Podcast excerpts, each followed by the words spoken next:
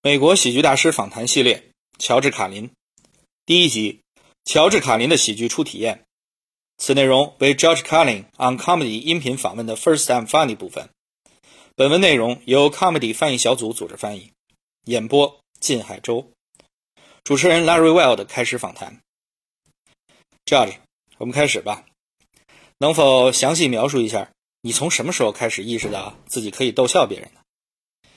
呃，应该是在我童年的时候，但是要描述出具体的时间点，还真有点难。不过我想说的是，在我还很小的时候，嗯，应该是六岁以前，我妈是办公室职员，她教会我跳大苹果，这支舞在三十年代风靡一时。她教我把手指放在空中自由舞动。我去我妈的办公室找她的时候，她把我带到她的座位，座位旁边还有几个女孩子，我妈就教我跳大苹果，让我跟着跳。当时虽然我还很小，可能也就三四岁吧，但是我已经发现，在逗别人开心的过程中，你可以获得一种被他人认可的良好感觉。后来，我妈开始教我模仿一些我不认识的人，比如她会教我模仿 May West，呃，她会说有空来看我的演出哦，但是我根本就会没见过 May West，也对她一无所知，我就是模仿妈妈教我的东西。我还模仿过 Johnny 的 Philip Mars Major 的唱。Call for Philip my rings，这应该是我第一次表演经历，可以算是我的首秀了。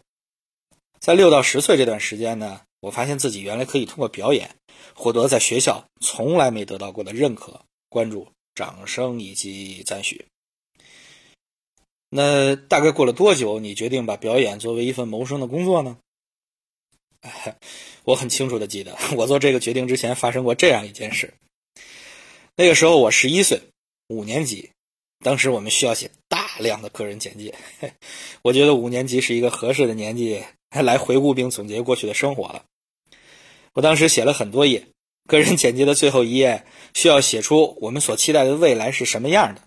我是这样写的：我想成为一个演员，模仿艺人、播音员、喜剧演员或者鼓号手。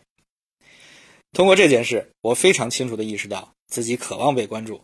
渴望在观众面前表演，来赢得他们的赞许。呃，你的意思是你当时已经很确定就要走这条路了，还是说，呃，是的，那时候已经很清楚了，但是没有说这五件事我都要有所成就，或者要成为什么大明星。那其实当时你就很清楚的意识到了我需要被关注，对吗？是，我觉得自己非常喜欢这个过程，不知道为什么。但是我确定的是，需要被关注是其中一个原因，因为我的爸爸经常不在家，而我妈经常要在外工作，所以这作为孩子是没办法找到合适的理由来解释这事儿的。我会想，怎么没人在这家？怎么回事？是不是我的问题？所以我学会通过一点一滴的小事来赢得大家的关注和认可。呃，你不太可能一下子就成为别人的焦点的。但是我发现自己呢，很擅长让大人们觉得这孩子真可爱、真聪明。哎，我的阿姨就经常夸我机灵，当然她自己也很机灵。不过后来我逐渐意识到，“机灵”这个词儿啊，经常被他们用来形容愚蠢的人或事。当然，这个词也有其他的含义。比如说吧，照顾我的一个阿姨就经常说我狡猾，这是个负面的词儿，但是他们用了它积极层面的意思。我意识到这件事儿的时候，已经快十一岁了。十岁的时候，我在第一部电影中看到了 Danny Kay，我非常想成为他。我对自己说，这就是我想做的。我要在电影中逗大家笑，像他一样用自己的声音和表演征服观众。那除了 Danny Kay 这个榜样，在你年轻的时候，还有没有其他的人或物帮你塑造过喜剧方法论呢？我觉得并没有。在那时，我还不确定喜剧会不会是我一生追求的事业。我在青少年时目睹了广播的黄金时代过渡到电视的黄金时代初期。对于我来说，我听过的这些，凡是有自己节目的广播喜剧演员，我的能力跟他们都不相上下。大家好，我是牙签。更多的乔治卡林访谈，请关注我的公号“牙签的千言万语”。